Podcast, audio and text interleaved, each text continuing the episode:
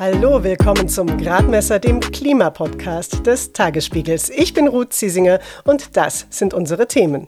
Er ist eigentlich super sinnvoll und trotzdem wird gerade heftig über ihn gestritten. Es geht um den CO2-Preis in Deutschland. Über die größten Irrtümer, über die gerade diskutiert wird und warum die Politik hier eine echte Chance vergibt, darüber spreche ich gleich mit der Physikerin Brigitte Knopf.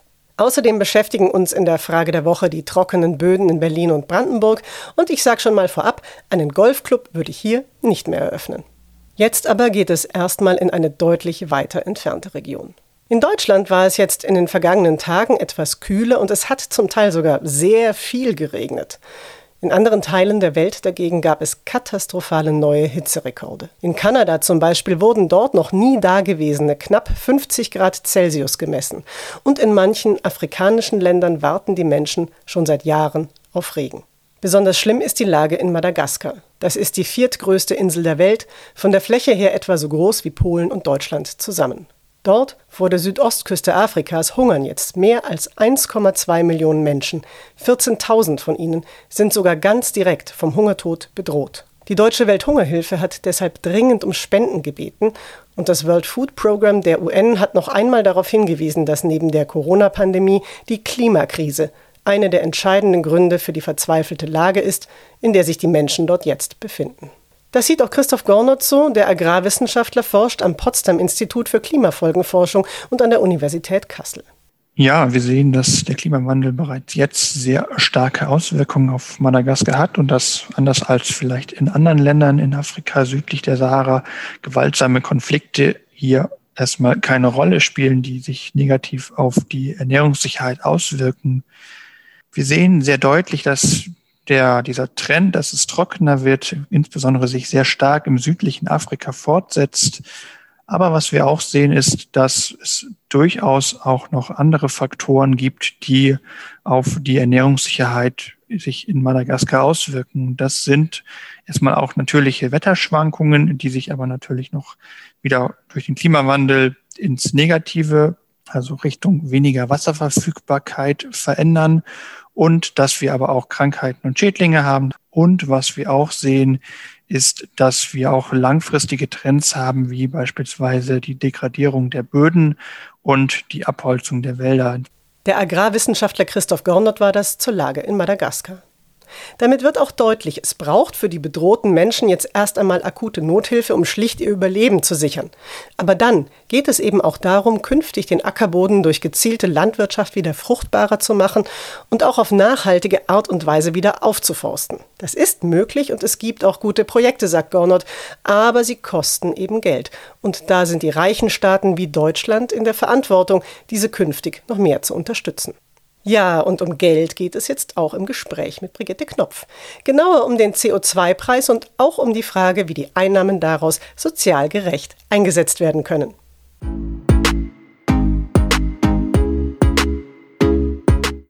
Brigitte Knopf ist Generalsekretärin des Berliner Thinktanks MCC.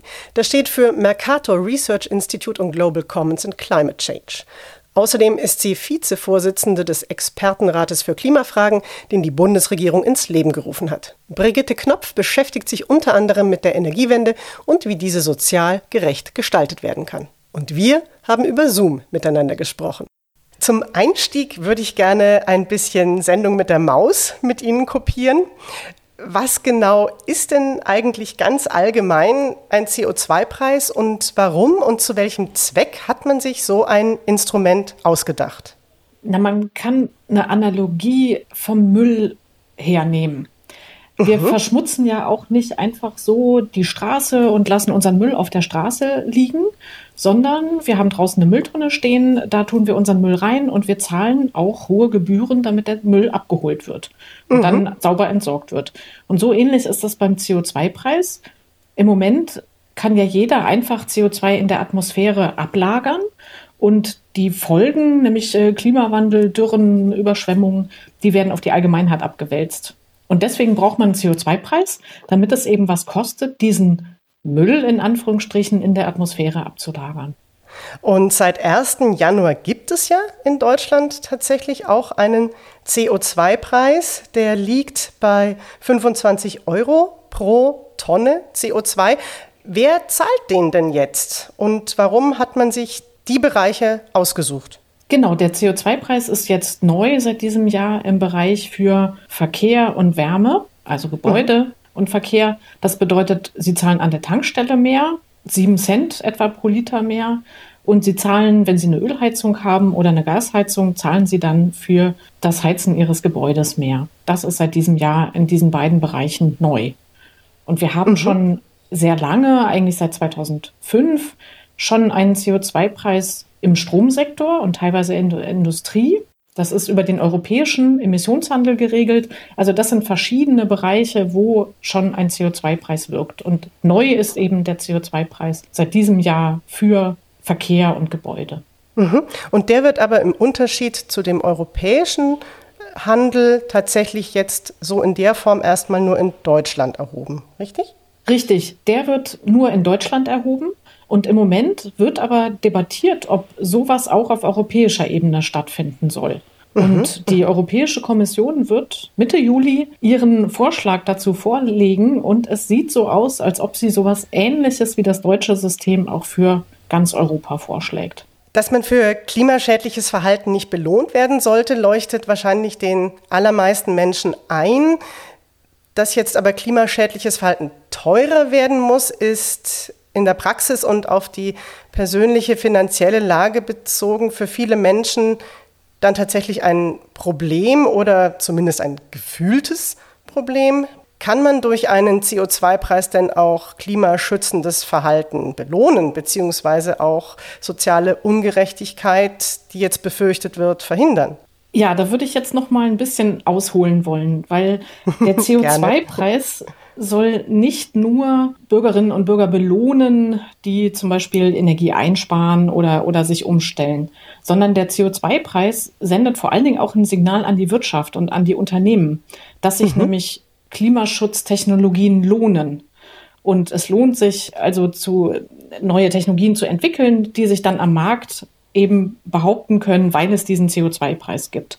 Also das ist nochmal ganz wichtig festzuhalten. Da, da geht es eben auch um die Wirkung für die Wirtschaft. Es ist nämlich so, dass die ähm, Haushalte gar nicht so einen riesen Einfluss, so einen riesen direkten Einfluss auf die Emissionen haben.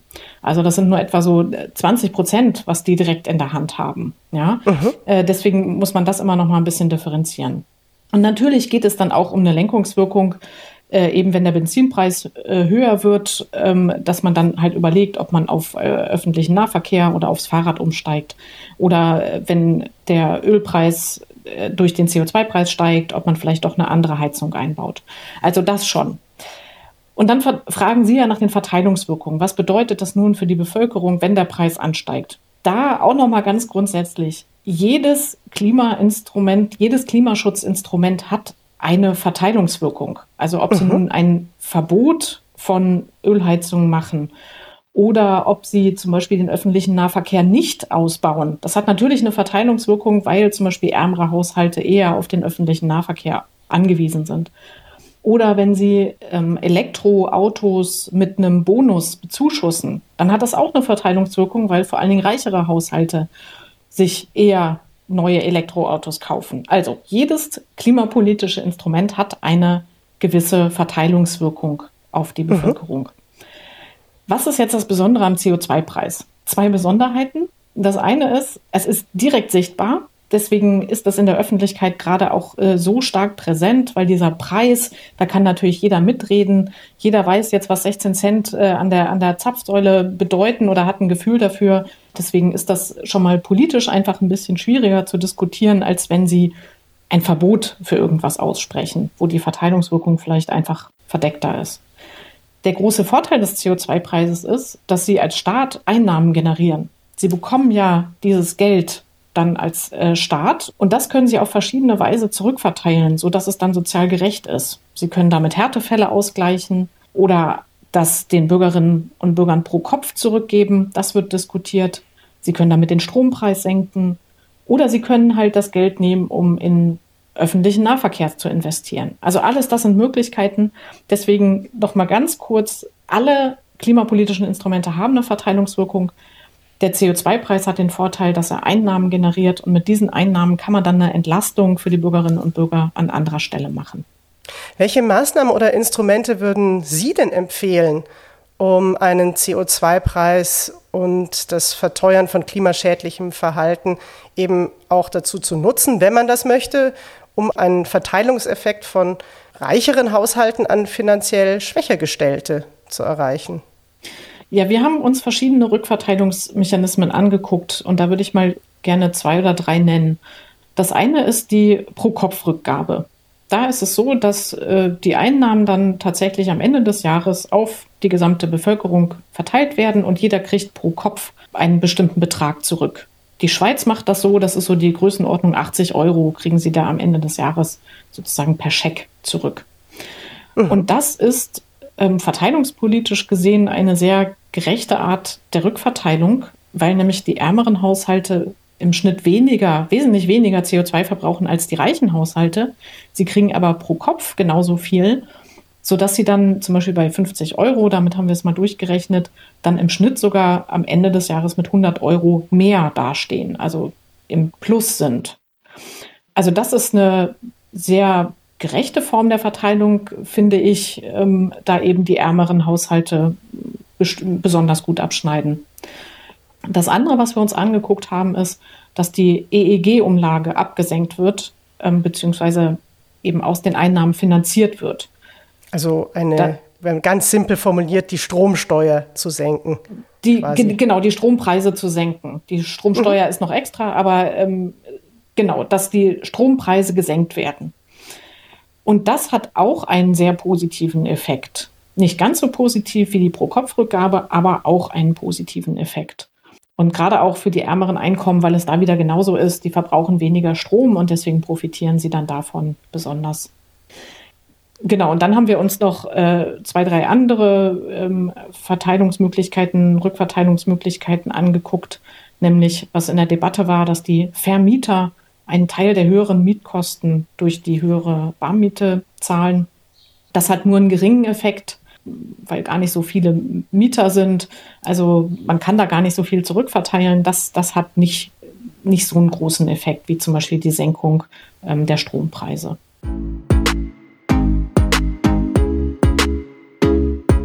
Die Debatte über den CO2-Preis hat manchmal nur noch wenig mit der Realität zu tun. Das ist ein Problem und Brigitte Knopf wird uns gleich noch mehr dazu sagen. Jetzt aber schauen wir bei der Frage der Woche ins grüne bzw. oft eben nicht mehr ganz so grüne Gras. Mein Kollege Jan Kicksmüller sagt, warum wir künftig keinen englischen Rasen mehr im Garten aussäen sollten. Trotz des Regens herrscht tief im Boden weiterhin große Trockenheit. Hier in der Region Berlin und Brandenburg ist der Trend zur Dürre ungebrochen. Das geht jetzt seit gut zwei, drei Jahren so. Grundwasserstände an flussfernen Orten stehen sogar noch schlechter da als im Vorjahr. Daher fordert die Wissenschaft ein Umdenken. Wasser ist knapp und die Priorität sollte dann bei Trinkwasser liegen, bei Wasser für Industrie und Landwirtschaft. Grünanlagen, Gärten oder auch ein Golfrasen bei 35 Grad zu bewässern, damit da super grün bleibt, ist keine gute Idee. Es braucht klare Regeln für Bauten etwa Ableitung des Regenwassers nicht in die Kanalisation, sondern aufs Grundstück, damit es versickern kann und in den Boden erreicht. Der Waldumbau äh, zu Laubbäumen hin und mehr, zu mehr Schatten muss schneller vorangehen damit das Wasser im Boden besser geschützt ist. Hintergrund ist der Klimawandel. Zum einen ist in der Luft durch die Erwärmung mehr Feuchte. Zum anderen kann die Luft aber auch mehr Feuchte aufnehmen, bis es überhaupt erstmal anfängt zu regnen. Daher dauert es länger, bis es regnet und dann kommt aber mehr runter. Das sind dann Wolkenbrüche. Jan Kicksmüller war das aus der Wissensredaktion des Tagesspiegels. Einen spannenden Hintergrund von ihm zum Wassermangel findet ihr in den Shownotes. Und jetzt geht's weiter im Gespräch mit Brigitte Knopf.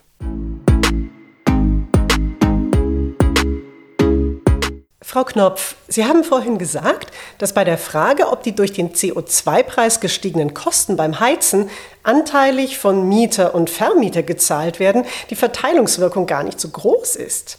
Trotzdem haben sich Union und SPD öffentlichkeitswirksam darüber zerstritten. Vielleicht können Sie uns auch etwas dazu sagen, was generell die größten Irrtümer bei der Debatte um den CO2-Preis sind und die man vielleicht gerade rücken sollte ja, ein paar der Irrtümer habe ich sozusagen indirekt schon genannt. Also ein Irrtum ist, dass gesagt wird, wenn wir den, äh, die Einnahmen pro Kopf zurück verteilen, dann profitieren vor allen Dingen die reichen Haushalte. Und das ist, wie gesagt, nicht der Fall, weil nämlich die armen Haushalte eher weniger CO2 verbrauchen und dann aber von dieser Pro-Kopf-Rückverteilung profitieren. Und das Gleiche gilt eben auch, wenn man die Strompreise senkt. Auch davon profitieren eben die ärmeren Haushalte, was mhm. oftmals anders dargestellt wird. In dieser Vermieter-Mieter-Debatte ist es ähnlich. Es gibt zwar gute Gründe, die Vermieter an den Kosten zu beteiligen, weil die natürlich auch verantwortlich dafür sind, dass die Häuser eine gute Dämmung haben.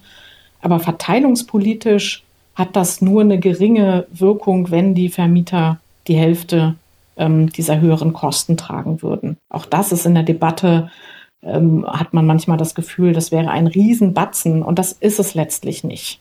Ein weiterer Punkt ist mit den Fernpendlern. Da wird oft gesagt, ja, also die, die Fernpendler, die würden davon profitieren, wenn man diese Pendlerpauschale stark erhöht. Aber es ist so, dass vor allen Dingen die reichen Fernpendler davon profitieren oder umgekehrt. Fernpendler sind oft eher reichere Haushalte. Also da muss man mhm. wirklich ganz genau in die Statistik gucken, wen man da adressieren will. Und umgekehrt würde ich sagen, eine Gruppe, die gar nicht so stark auf dem Schirm ist, sind die Haushalte mit ähm, Ölheizung. Das sind Haushalte, die eher mehr bezahlen müssten und von daher müsste das halt zum Beispiel flankiert werden mit einem Ölaustauschprogramm, was es ja auch schon gibt. Ja, aber dass man sozusagen unterstützt, dass Ölheizungen ausgetauscht werden. Und insofern muss man da wirklich genau in die Statistik gucken. Viele Politikerinnen und Politiker ziehen gerne Einzelfallbeispiele heran, und ähm, wenn man sich das statistisch anguckt, dann ist das oftmals nicht wirklich haltbar.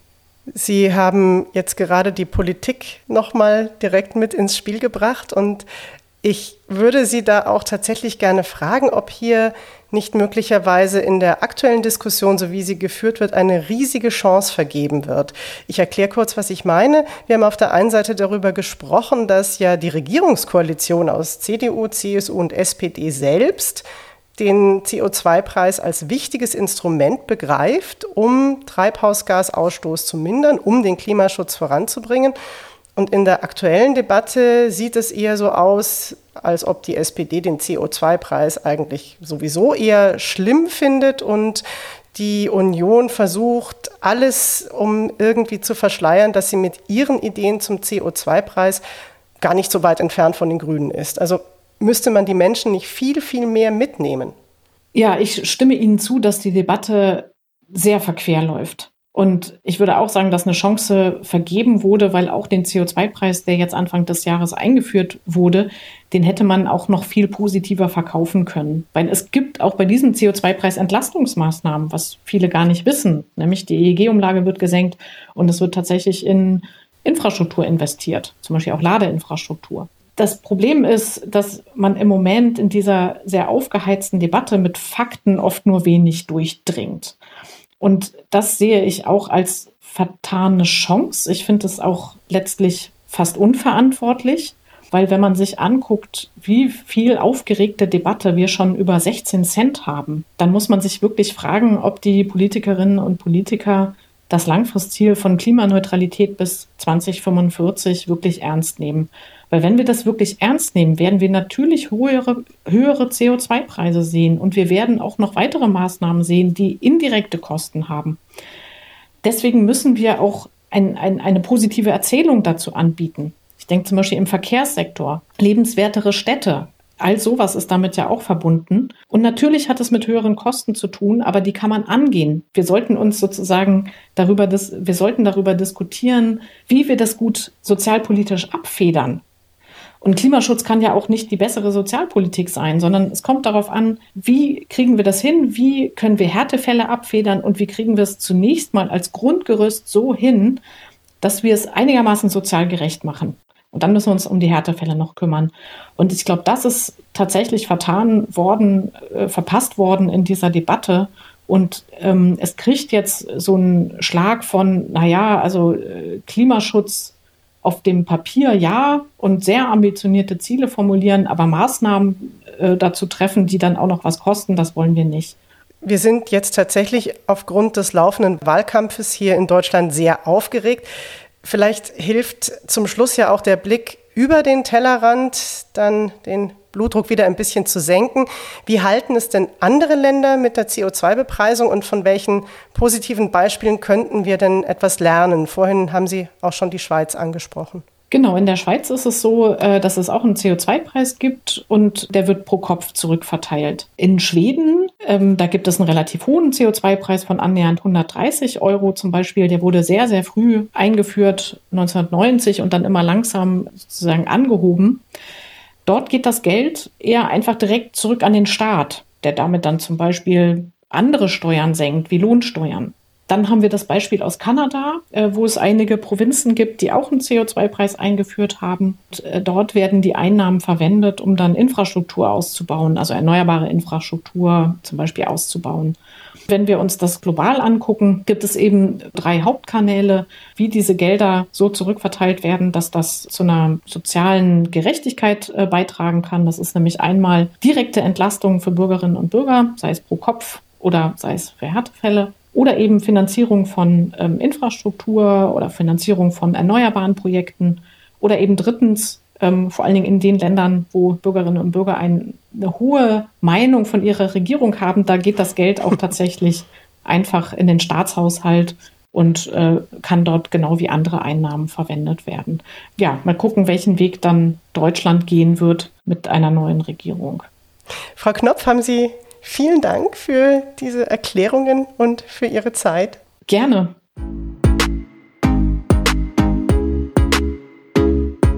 Und das war es für diesmal mit dem Gradmesser. Der Gradmesser macht jetzt eine ganz kurze zweiwöchige Sommerpause. Am 23. Juli sind wir dann wieder klimamäßig mit einer neuen Folge am Start. Und ihr seid hoffentlich auch wieder mit dabei. Wir haben dann eine Gesprächspartnerin zu Gast, auf die ich schon sehr gespannt bin, und zwar die Mobilitätsaktivistin Raunhild Sorensen von Changing Cities. Wir haben ja auch diesmal wieder gehört, der Verkehr ist ein wichtiger Bereich, wenn es darum geht, CO2-Emissionen zu senken. Aber zur Wahrheit gehört eben auch, die Verkehrswende kommt seit Jahren nicht voran.